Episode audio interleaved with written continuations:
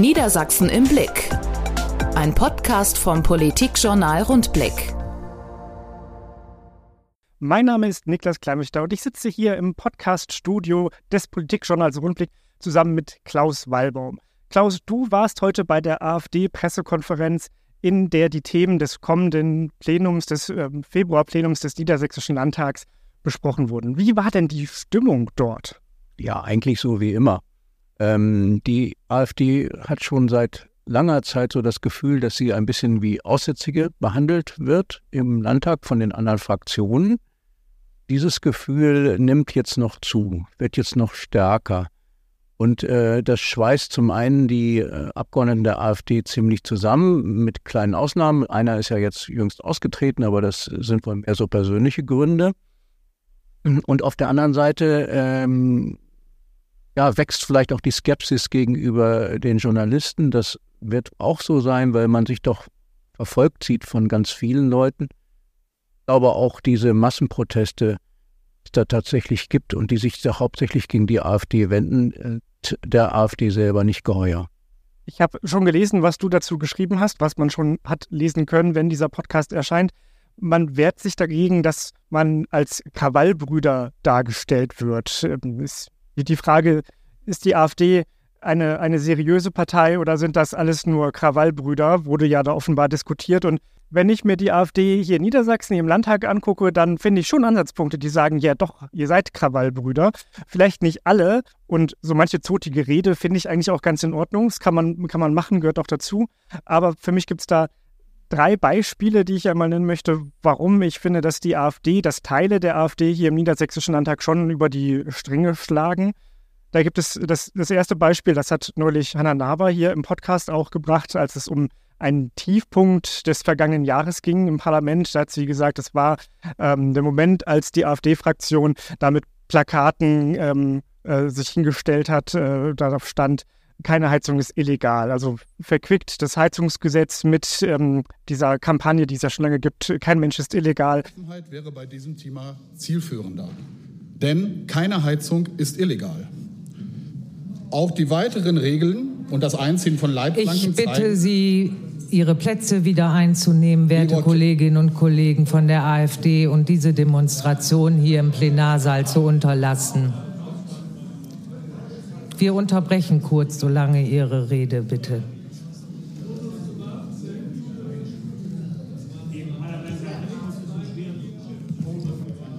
Ein Moment. Fahren Sie bitte fort, Herr Schledde. Ja, danke. Ein Vorgang, wo man sagen könnte, das ist jetzt nicht so richtig parlamentarische Tradition, macht man eigentlich nicht. Ja, aber okay, vielleicht doch in Ordnung. Dann gab es noch ein Ereignis neulich, als die Landwirte vor dem Landtag demonstriert haben, die, die große Bauerndemo Anfang des Jahres.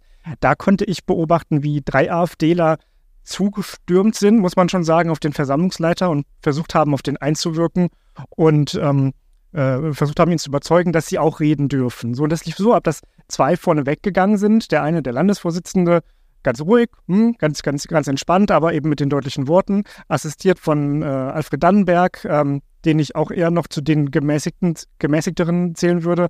Und dann ist aber noch jemand gelaufen, hat das Ganze gefilmt. Und warum wird das, warum wird das gefilmt? Ja, natürlich, damit man den Beweis hat, dass man ausgeschlossen wird. Das wird dann gleich wieder in den sozialen Netzwerken präsentiert.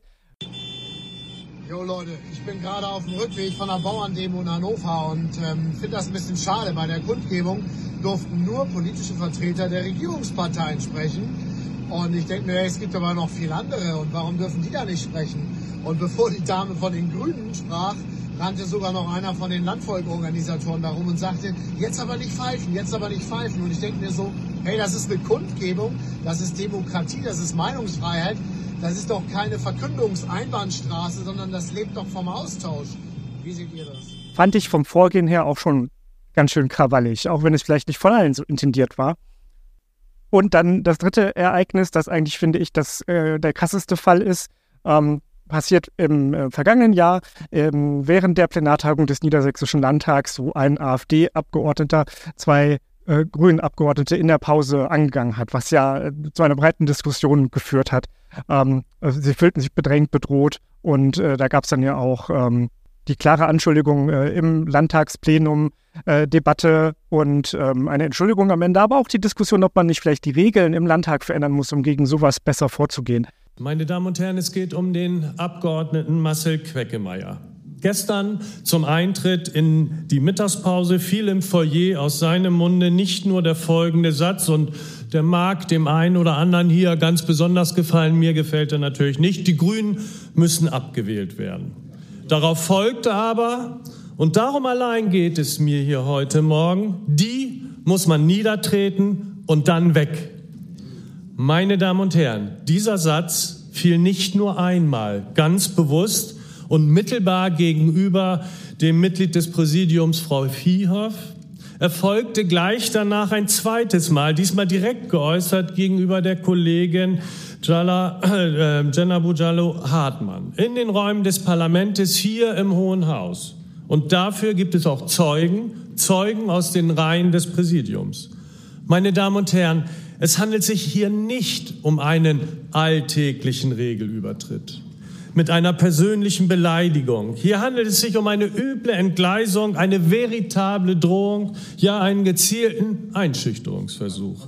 Hier geht es null um die Sache. Hier geht es darum, Kolleginnen, gewählten Abgeordneten, Vertreterinnen des Volkes Angst zu machen.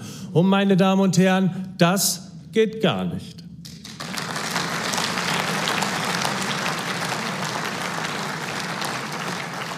Ich finde, äh, da sieht man schon so drei Fälle, wo die AfD ja bewusst krass über die Grenzen geht, krass provoziert. Wenn ein, ein Klaus Wichmann sich da hinstellt, jetzt in der Pressekonferenz und sagt, ja, wir sind aber äh, ähm, eine seriöse Partei, wir wollen gute Politik machen und sind keine Krawallbrüder, dem würde ich es vielleicht noch glauben, aber man muss sich auch überlegen, mit wem sitzt man da eigentlich? Erlebst du die AfD anders als ich? Ja, nein, nicht, nicht unbedingt. Also ich würde ein bisschen differenzieren. Ich glaube, das ist vor allem ein Abgeordneter, der sich da in einer Sitzungspause im Plenum äh, abschätzig über Grüne geäußert hat. Und du hast richtig gesagt, er hat sich dann auch entschuldigt. Und er ist, glaube ich, auch ein bisschen aufbrausend und äh, daher auch jemand, der mal schnell äh, ähm, verbal über die Stränge schlägt. Jetzt würde ich aber zur Gerechtigkeit sagen, da fallen mir in anderen Fraktionen vielleicht aber auch mal ein oder zwei ein, denen ich das auch nahe würde, dass sie sich eher in Grenzen halten und äh, ein bisschen überlegen, wie sie auftreten. Also ich würde jetzt nicht sagen, das ist jetzt ein Sonderfall AfD. Der eine Abgeordnete ist wiederholt aufgefallen und auch vorher schon mal und ist vielleicht auch problematisch. Generell gilt, ähm, dass es Abgeordnete gibt, die dann öfter mal so aus der Haut fahren. Und vielleicht gibt es welche bei der AfD häufiger. Und erklären kann man das auch. Die fühlen sich halt äh, an den Rand gestellt und äh, die anderen haben ja auch sich fest verabredet, mit denen wollen wir nicht zusammen kooperieren. Und äh, natürlich sind auch bestimmte Verhaltensweisen der anderen Fraktionen für die AfD selbst provozierend. Das ist ja auch Sinn der Sache. Ich glaube, dass ganz viel von dem, was im Moment abläuft, auch dazu dient, äh, die AfD selber zu provozieren, damit sie sich, damit sie ihre Maske vom Gesicht reißt, wie viele so meinen, und zeigt, dass im Grunde dahinter was ganz Schlimmes steckt. Und bei einigen steckt bestimmt Schlimmes dahinter, aber bestimmt nicht bei allen. Der sinnvolle Umgang damit wäre dann ja äh, stärker zu differenzieren vielleicht. Also man kann den Ball zurückspielen und sagen, äh, das ist aber deren Problem. Die Differenzierung müssen sie selber vornehmen und sich überlegen, mit wem sitzen die da zusammen. Ich bin ja bei dir, wenn wir sagen, wir müssen genau hinschauen, wer, wer ist da wie, wer tickt da wie. Ähm, kann man aber nicht immer so gut sehen und nicht jeder ist da so nah dran wie wir. Deswegen kommt es natürlich schnell zu Pauschalisierung. Ja, äh, also diese Vorstellung, dass da äh, Chaoten zusammensitzen und die werden nur eine freundliche Fassade dirigiert, ich glaube, diese Vorstellung ist übertrieben. Ich glaube, es gibt tatsächlich einige Abgeordnete der AfD und dieser eine, den wir jetzt erwähnt haben, wiederholt erwähnt haben, für die das wohl besonders, die äh, sich stärker im Zaum halten müssen. Aber äh, deswegen zu sagen, das ist eine Chaostruppe und die sind ganz anders als die anderen Fraktionen, das ist mir zu pauschal. Es war nun ja in dieser Pressekonferenz auch von einer Hexenjagd gegen die AfD die Rede. Es ging natürlich um die Demonstrationen, die gerade massenhaft stattfinden, eingangs erwähnt.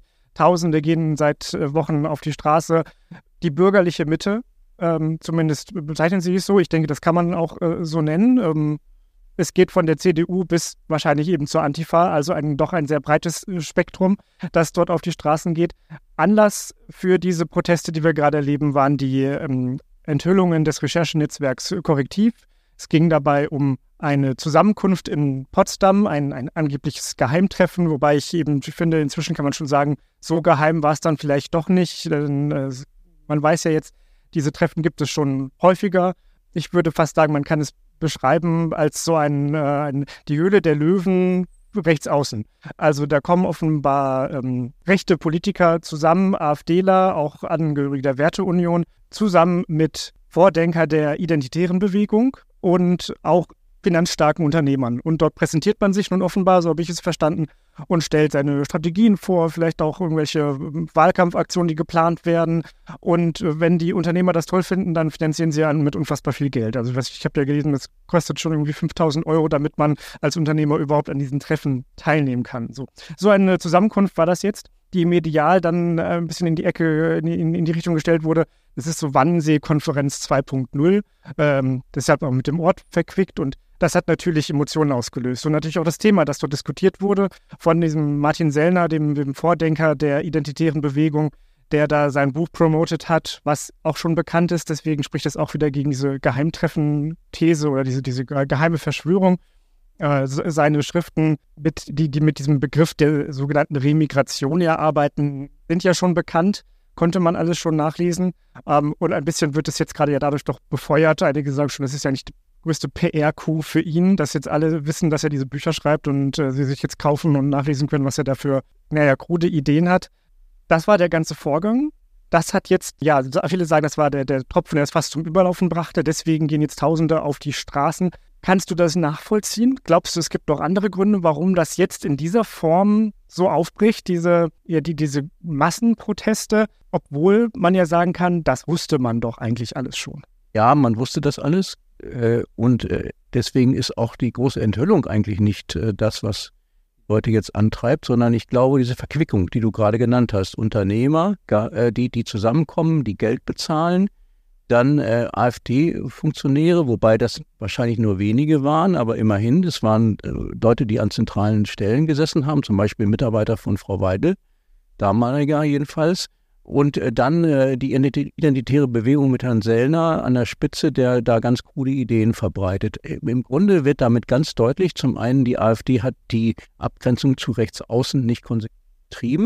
Im Gegenteil, der Verdacht besteht, und das ist auch deutlich geworden, der Verdacht besteht, dass die AfD über gezielte Zonäre und gezielte Kanäle engen Draht hält zu Leuten der ganz rechtsradikalen Richtung äh, die auch ähm, im Grunde keinen demokratischen Staat haben wollen, wie wir hier im Moment haben, sondern die einen anderen Staat haben wollen. So, und dadurch, dass das so, äh, so deutlich wurde, ähm, ging vielen wahrscheinlich ein Licht auf. Äh, und dass jetzt so viele auf die Straße gehen, hängt wahrscheinlich dann doch auch eher mit etwas anderem zusammen, nämlich mit der Befürchtung, dass in Thüringen und Sachsen die AfD bei den Landtagswahlen die stärkste Partei wird und manche äh, dann sogar denken, naja, wenn sie stärkste Partei wird, wird sie auch den Ministerpräsidenten stellen und das wäre ja ganz schlimm, ist es auch, denn Herr Höcke gehört ja zu dem Rechtsaußenlager der AfD und er könnte dann vielleicht Ministerpräsident in Thüringen werden, denken viele, Wobei, der hat ja nicht 50 Prozent in Umfragen. Also da muss man auch mal ein bisschen vielleicht äh, zur Nüchternheit ermahnen. Aber das ist die Begründung, weshalb es viele Leute auf die Straße treibt und das kann ich schon gut verstehen. Ich kann das auch gut verstehen, dass es ähm, gerade vor dem, vor dem äh, Hintergrund, dass nun diese Landtagswahlen bevorstehen, dass da die Unruhe wächst, die man ja lange Zeit noch ignorieren konnte. Nun kommen diese Wahlen aber im Herbst dieses Jahres. Vorher noch die Europawahl, wo die AfD wahrscheinlich auch ganz gut wird abschneiden können, aber das ist noch, da macht man sich nicht so Sorgen, da muss ja auch keine Regierung gebildet werden. So, und da gibt es wahrscheinlich noch genug Konsens äh, bei den anderen Parteienfraktionen, dass man ohne die klarkommt. Aber wenn man die Zahlen sich anguckt, Sachsen 35 Prozent, Thüringen 31 Prozent und Brandenburg 28 Prozent für die AfD bei den letzten ähm, Sonntagsfragen, die dort erhoben wurden, äh, liegt alles schon ein bisschen zurück, kann jetzt vielleicht äh, sich verändert haben. Aber äh, das, waren das waren die Zahlen zu dem Zeitpunkt, als die Menschen gesagt haben, oh, jetzt äh, sollten wir vielleicht mal irgendwas unternehmen. Und selbst wenn sie nicht sofort den Ministerpräsidenten stellen, zeichnet sich ja ab, dass das sehr, sehr schwierig wird in all diesen drei Ländern nach der Wahl. Denn es muss ja irgendwie eine Regierung gebildet werden. Es äh, muss ein Ministerpräsident gefunden werden. Und die Parlamente werden auch erstmal einen Landtagspräsidenten wählen müssen. Und ohne das geht es ja nicht los. Und äh, wenn, wenn die anderen dann nicht zusammenarbeiten, nicht zusammenstehen, wird es ja schwierig, eine, eine Regierung gegen die AfD zu bilden. Was dann halt vielfach bedeutet, dass, oder zumindest in Thüringen bedeuten kann, dass die CDU sich überlegen muss, ob sie mit der Linken zusammenarbeiten kann. Ja, aber ich glaube, das wird so passieren. Ich, verstehe die CDU, dass die die Frage danach jetzt nicht beantworten will. Denn wenn jetzt die CDU, wenn jetzt Herr Merz sagt, wir wollen aber dann mit der Linken zusammen äh, regieren, dann treibt allein diese Aussage äh, viele konservative CDU-Wähler dazu, vielleicht dann nicht zur Wahl zu gehen oder dann aus Protest dagegen jetzt wieder AfD anzukreuzen oder ähnliches. Äh, deswegen verstehe ich, dass er darauf nicht antworten will. Aber ich meine, die Antwort ist eigentlich klar. Es ist gar nicht so schwer, gegen eine 20, 25, 30 Prozent Partei äh, eine Koalition zu bilden, wenn alle anderen zusammenhalten. Und das wird dann auch passieren. Und ich glaube, selbst ein Bündnis Sarah Wagenknecht, wo ja auch viele sagen, das ist irgendwie äh, keine klare Abgrenzung zu äh, rechts außen oder links außen, die bemühen sich, diese Abgrenzung herzustellen. Die sind, auch die sind koalitionsfähig. Also ich würde mal von der Dramatisierung warnen. Klar ist, wenn die AfD stärkste Fraktion wird, hat sie eigentlich das ist Gewohnheitsrecht, das ist ja gar nicht zwingend, aber es ist in allen Parlamenten so, eigentlich das Recht, den Landtagspräsidenten zu stellen. So, es kann aber sein, dass er nicht gewählt wird von, von einer Mehrheit, ja, obwohl er von der stärksten Fraktion kommt. Und wenn er gewählt wird, hat er ja auch immer noch Ordnungen einzuhalten und äh, Geschäftsordnungen, die bestehen. Und die werden mit Mehrheit entschieden. Oder die Verfassung, die, die gibt es auch, die wird auch mit Mehrheit oder mit Zweidrittelmehrheit geändert und entschieden. Das heißt, es gibt eine Menge Vorkehrungen dagegen, dass dann irgendwie äh, der Rechtsradikalismus in Thüringen ausbricht. Also da sollte man auch mal die Kirche im Dorf lassen. Bundesweit gehen die Zustimmungswerte für die AfD jetzt ein bisschen zurück nach diesen Demonstrationen. Kann auch immer etwas mit sozialer Erwünschtheit zu tun haben. Das weiß man nicht. Diese Umfragen äh, sind ja nicht hundertprozentig valide.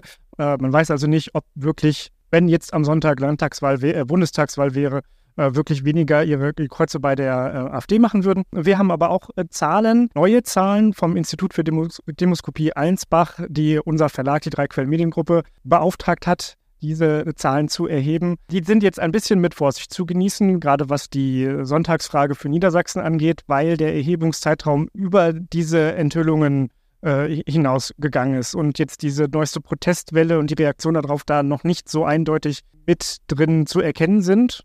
Aber diese Zahlen ähm, zeigen einen, einen, Zuwachs für die AfD hier in Niedersachsen, den es dann zumindest äh, Anfang Mitte Januar gegeben hätte. Die AfD wäre auf Platz 3 gekommen mit 21 Prozent.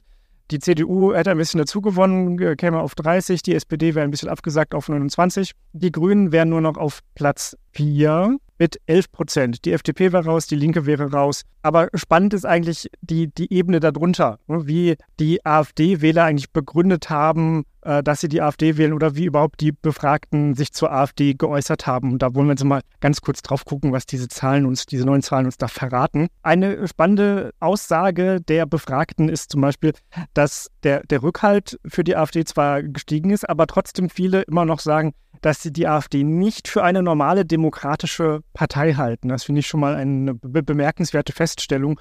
Und äh, das wirft dann wieder die Frage auf, warum sie die AfD dann trotzdem wählen würden. Und bei ganz vielen geht es da immer noch um äh, so ein, ein, eine Denkzettelwahl. Man ähm, wählt die AfD, um den anderen eins auszuwischen oder auch so ein bisschen Wagenburg-Mentalität. Man wählt sie, weil die anderen sie immer schlecht darstellen. Eine wichtige Rolle spielt aber auch laut dieser Befragung die ähm, Flüchtlingspolitik. Viele glauben, dass nur die AfD eine Änderung in der Flüchtlingspolitik bringen könnte. Viele kritisieren das aktuelle Regierungshandeln und sagen, sie trauen den, den amtierenden Parteien eigentlich nicht zu, dass sie die Probleme, die die Befragten haben, lösen könnten.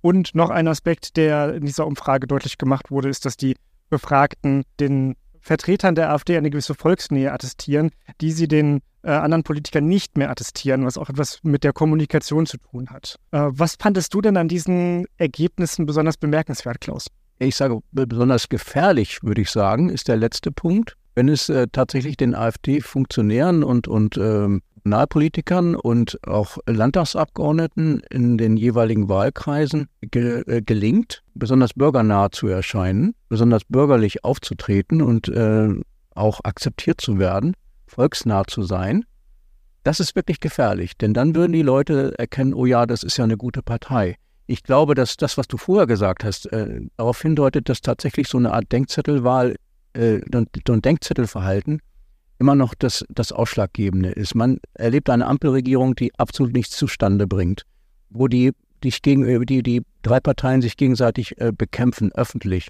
die nicht vorankommen, einen absolut schwachen Kanzler, ähm, das muss ja sogar, wenn man ehrlich ist, das, das ist ja sogar den niedersächsischen Sozialdemokraten peinlich. Und äh, all dieses erleben die. Und deswegen sagen viele Leute, okay, kreuzen wir AfD an.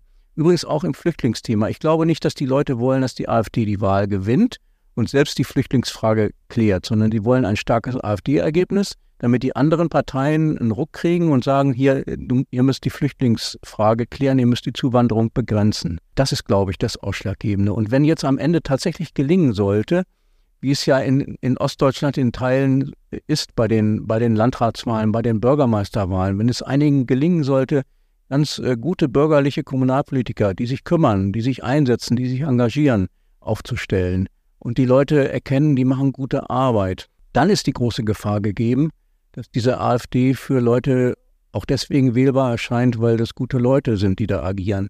Da müssen die anderen aufpassen. Die müssen sich mehr Mühe geben, gute Kommunalpolitiker aufzustellen. Diese Kommunalpolitiker müssen sich äh, stärker engagieren.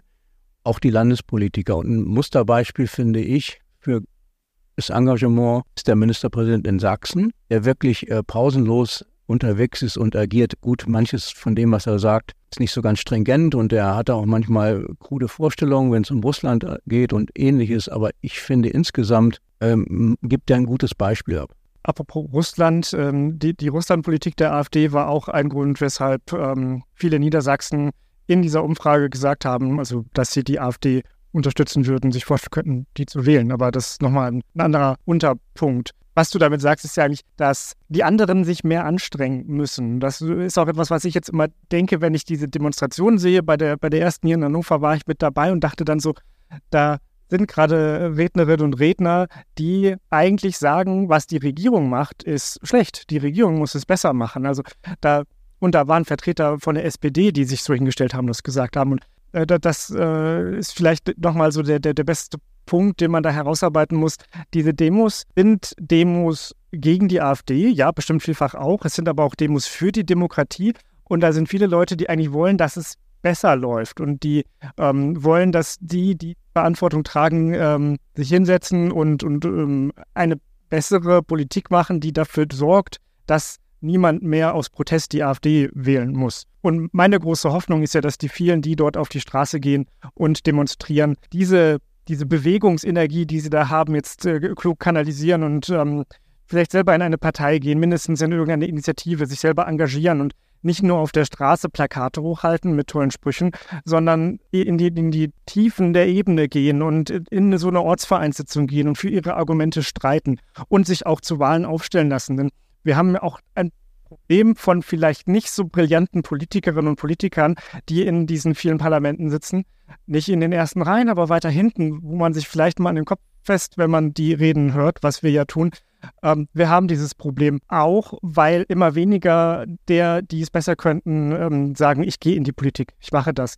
Und deswegen hoffe ich sehr, dass diese Bewegung, die wir da gerade haben, eigentlich dazu führt, dass diese Politisierung, die wir haben, auch zu einer wirklichen aktiven Demokratisierung führt und die Leute mal wieder äh, diese Diskussion führen, sich nicht nur aufs Sofa setzen und zurücklehnen und sagen, lass das mal die anderen machen, sondern dass die Menschen wieder merken, dass die Demokratie von uns allen gemacht wird und nicht nur von so ein paar gewählten Politikern, an denen man das outgesourced hat. Ja, äh, sehe ich auch so. Und die große Chance steht, besteht tatsächlich darin, dass diese ähm, viele Leute, die jetzt auf die Straße gehen, eben nicht sagen, äh, alle Flüchtlinge sind willkommen und wir müssen vielfältiger werden, wir müssen bunter werden und Punkt und, und äh, bloß keine Änderung am Asylrecht und so weiter, sondern die Chance besteht darin, dass sie Alternativen entwickeln zu dem harten Kurs, den die AfD in, zum Beispiel in der Flüchtlingsfrage vorträgt, sondern dass sie dass sie sagen, wir müssen uns weiterentwickeln, wir müssen bestimmte Dinge machen, wir müssen auch äh, mehr Leute abschieben, die hier kein Bleiberecht haben. Und ähm, das ist dann die Basis dafür, dass wir Probleme, die da entstanden sind mit der Zuwanderung, dass wir die äh, selbst lösen können. Und äh, wenn nur linke Gruppen demonstrieren, äh, gibt das immer so äh, Omas gegen rechts und ähnliches, immer rechts ist schlecht und links ist gut. Das hilft nicht weiter, aber weiter hilft, wenn, wenn diese Bewegung auf der Straße tatsächlich auch die Themen aufgreift, die die AfD sehr krass und sehr einseitig beantwortet und auf diese Probleme eigene Antworten gibt, die dann besser sind. Und es stimmt ja nicht, dass die alle einer Meinung sind. Das kann man, glaube ich, bei so einer Demonstration nie erwarten, darf man auch hier nicht unterstellen. Wenn es um Detailfragen der Politik geht, wird es da ganz schnell ganz unterschiedliche Ansichten geben. Und jeder, der zu einer Demonstration geht, muss so viel Toleranz mitbringen, dass da auch ganz viele Andersdenkende sind. Das ist ja nicht alles ein Block, der die gleiche Meinung hat. Die würden niemals die gleiche Partei wählen. Da gibt es ganz schnell dann die Nuancen, die man erkennen kann. Aber das ist ja der, der, der Punkt, wo Politik spannend wird, dass man dann darüber redet, aber dass man eben in diesem Gespräch bleibt und daran weiterarbeitet. Lass uns jetzt zum Ende nochmal ähm, stärker zur AfD zurückkommen und auf die Frage, wie man damit jetzt umgeht. Äh, ich habe nochmal so ein paar Thesen mitgebracht, die wir kurz diskutieren können. Die erste ist die These, wenn diese Demos jetzt weitergehen, diese regelmäßigen Demonstrationen gegen die AfD, wird das am Ende der AfD eher nützen. Äh, mein Gedanke dahinter ist, dass es jetzt erstmal so eine Bewegung gibt, die man auch in den Umfragen sehen kann. Äh, die, die Unterstützung für die AfD geht ein Stück weit zurück, weil man merkt, oh, da gibt es jetzt eine Gegenbewegung. Aber ich glaube, dass es den harten Kern stärken könnte. Das ist auch ein Aspekt, äh, den die Umfrage gezeigt hat. 27 Prozent Zustimmung gab es für die Aussage, ich unterstütze die AfD oder ich würde die AfD wählen, weil alle anderen dagegen sind. So. Und das ist ja diese Wagenburg-Mentalität. Ähm, die, die sich verstärken könnte, wenn jetzt der Druck durch diese Demos wachsen würde. Wahrscheinlich sind wir da gar nicht so weit auseinander, oder? Ja, genau. Also es ist ja so, dass diese Demonstrationen dürfen, dürfen nicht so nach außen äh, so wirken, als wenn es wirklich nur gegen die AfD geht. Wir alle stehen zusammen gegen die AfD. Dann fragt man sich, ist das berechtigt als, als Außenstehender. Ne? Dann guckt man drauf und sagt, die sind jetzt alle gegen die AfD, warum denn eigentlich? Und dann kommen vielleicht irgendwelche Vorwürfe, die dann zugespitzt sind und äh, wenn man die dann, diese Vorwürfe dann vergleicht mit seinem eigenen Bild von der AfD, was vielleicht ganz anders ist, weil diese Vorwürfe so nicht zutreffen, weil die vielleicht in der Kommunalpolitik ganz vernünftig agieren, dann äh, sagt man, das ist ungerecht. Und äh, dann kann ich die AfD ja unterstützen. So darf es halt nicht geschehen sondern äh, diese, diese Bewegung auf der Straße, die ich gut finde, sollte im Grunde äh, dazu führen, dass man sich mit den, mit den Sachthemen stärker auseinandersetzt. Man muss es tatsächlich übertragen in äh, andere Formen, in, in andere äh, Beteiligungsmöglichkeiten, in Vereine, in Vereinigungen, in Parteien. Ja, man muss den, äh, die, die, diesen auch, sie haben ja alle auch einen Zuwachs an Mitgliedern, die, die etablierten Parteien. Die sollten das nutzen, um äh, Beteiligungsformate eigene zu erweitern und, und äh, neue Diskussionen anzustoßen, dann kann es die AfD schwächen, weil man dann sieht, aha, auf der anderen Seite, da tut sich ja was. Aber wenn es nur äh, gegen die AfD geht, die so böse ist und man hat von außen das Bild, die ist ja gar nicht so böse, dann ist es kontraproduktiv. Wie stehst du denn zu der Forderung, die auch auf diesen Demos immer äh, wieder geäußert wird, dass die AfD jetzt verboten werden muss? Halte ich für absoluten Unsinn, ähm, weil das so vordergründig ist. Ja, vor allen Dingen, wenn es jetzt von CDU, SPD, FDP, Grünen ähm, vorgetragen wird, das sind ja Konkurrenten. Und klar, äh, jetzt plötzlich geht die AfD in den Umfragen hoch und wird immer stärker. Dann verbieten wir sie halt, dann dürfen die Leute die nicht wählen. Ja, was fühlen sich doch die Leute bevormundet? Die darf ich jetzt nicht wählen. Warum darf ich die nicht wählen? Weil die anderen die Stimmen haben wollen, äh, die jetzt die AfD kriegen könnte. Das ist doch keine Lösung. Man wird doch damit, äh, man kann das doch nicht, man kann das doch nicht verbieten. Äh, es ist da, es ist ein gewisses Potenzial an äh, Wählern für die AfD da und man muss mit diesen Wählern und ihren ihren äh, Absichten, äh, warum sie die AfD wählen. Man muss damit umgehen, muss sich damit auseinandersetzen. Das ist der einzige Weg, der möglich ist. Ich sehe das äh, wie du. Ich denke, man muss es prüfen. Natürlich, es muss von den entsprechenden Stellen geprüft werden, ob es äh, Anlass dazu gibt. Aber politisch halte ich das für nicht sinnvoll, nicht zielführend. Ja. Aber äh, der Punkt, den du eben noch gesagt hast, führt mich zu der nächsten These. Sollte die Regierung, sollten die regierungstragenden Parteien und Fraktionen ähm, die Politik der AfD adaptieren, also aufnehmen, was dort gefordert wird, teilweise umsetzen, um letztlich der AfD den Wind aus den Segeln zu nehmen, um den Frust der Wählerinnen und Wähler, die die AfD gewählt haben, abzumildern. Glaubst du, das würde etwas bringen? Sie sollten sich mit den Themen auseinandersetzen, die die AfD vorträgt, mit den Problemen von Zuwanderung, mit den Problemen von äh, Stadtgesellschaften, die ähm, sich in Gruppen unterteilen, die nicht mehr zugänglich sind für bestimmte Dinge, mit, mit, mit Zuwanderungsproblemen in bestimmten Kommunen wo, wo die Überfremdung in bestimmten Bereichen, als Gitter zum Beispiel in Kindergärten und Ähnlichem dazu führt, dass man da einen Zuwanderungsstopp hat. Das wird ja gar nicht offen diskutiert, aber es ist, es ist Faktum. Es sind Probleme in vielen Orten, das, damit muss man umgehen. Das heißt nicht die Politik der AfD adaptieren. Das immer so, wird immer so schnell gesagt. Nein, es sind die Probleme, die da sind. Und da, wo wirklich Probleme vorhanden sind und die AfD diese anspricht, da müssen die anderen Parteien auf der Hut sein und diese Probleme selber lösen, selber ansprechen und dürfen die nicht ignorieren. Und gerade im Bereich der Grünen äh, gibt es leider sehr oft die Versuchung, diese Probleme äh, klein zu reden oder zu ignorieren. Glaubst du denn, dass auch mit Blick auf die Landtagswahlen, die jetzt bevorstehen, eine Regierungsbeteiligung der AfD, um sie in Verantwortung zu bringen und damit zu entzaubern, sinnvoll wäre?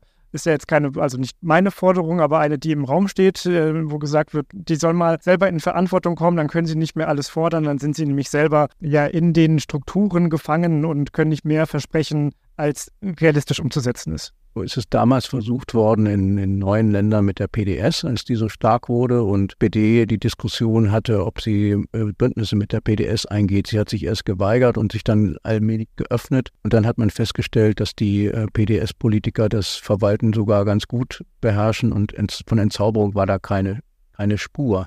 Nein, ich, find, ich finde, das ist der falsche Weg. Ich finde, eingangs haben wir gesagt, die AfD, und das wird jetzt auch durch diese Potsdamer Geschichte da deutlich, die AfD zieht keine klare Trennungslinie zu rechtsextremen Organisationen. Solange das passiert, äh, ist sie halt nicht äh, bündnisfähig. Und äh, das sollte, finde ich, die Linie aller anderen Parteien sein. Und das führt dann zwangsläufig dazu, hat es vorhin schon mal gesagt, da muss die CDU halt äh, in Thüringen oder auch in anderen Ländern, in Sachsen-Anhalt, mit der äh, Linken zusammenregieren zur Not. Äh, aber mit der AfD eine Koalition bilden, halte ich für falsch. In den Kommunen gibt es ja oftmals, gemeinsam, oftmals gemeinsame Abstimmungen, wo auch die AfD äh, bei einer Mehrheit äh, irgendwie äh, mitwirkt. Das lässt sich manchmal nicht vermeiden bei Kommunalentscheidungen Entscheidungen, aber ich finde auf, auf Landesebene Koalitionen mit der AfD oder auch in Großstädten Koalitionen mit der AfD, die auf Absprachen und Verträgen beruhen, sollte ausgeschlossen sein. Wir behalten das weiter im Blick. Unsere lieben Hörerinnen und Hörer können ja mal ihre Meinung in die Kommentare schreiben, denn das ist ja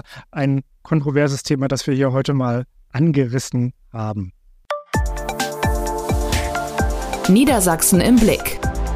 Mehr Infos unter rundblick-niedersachsen.de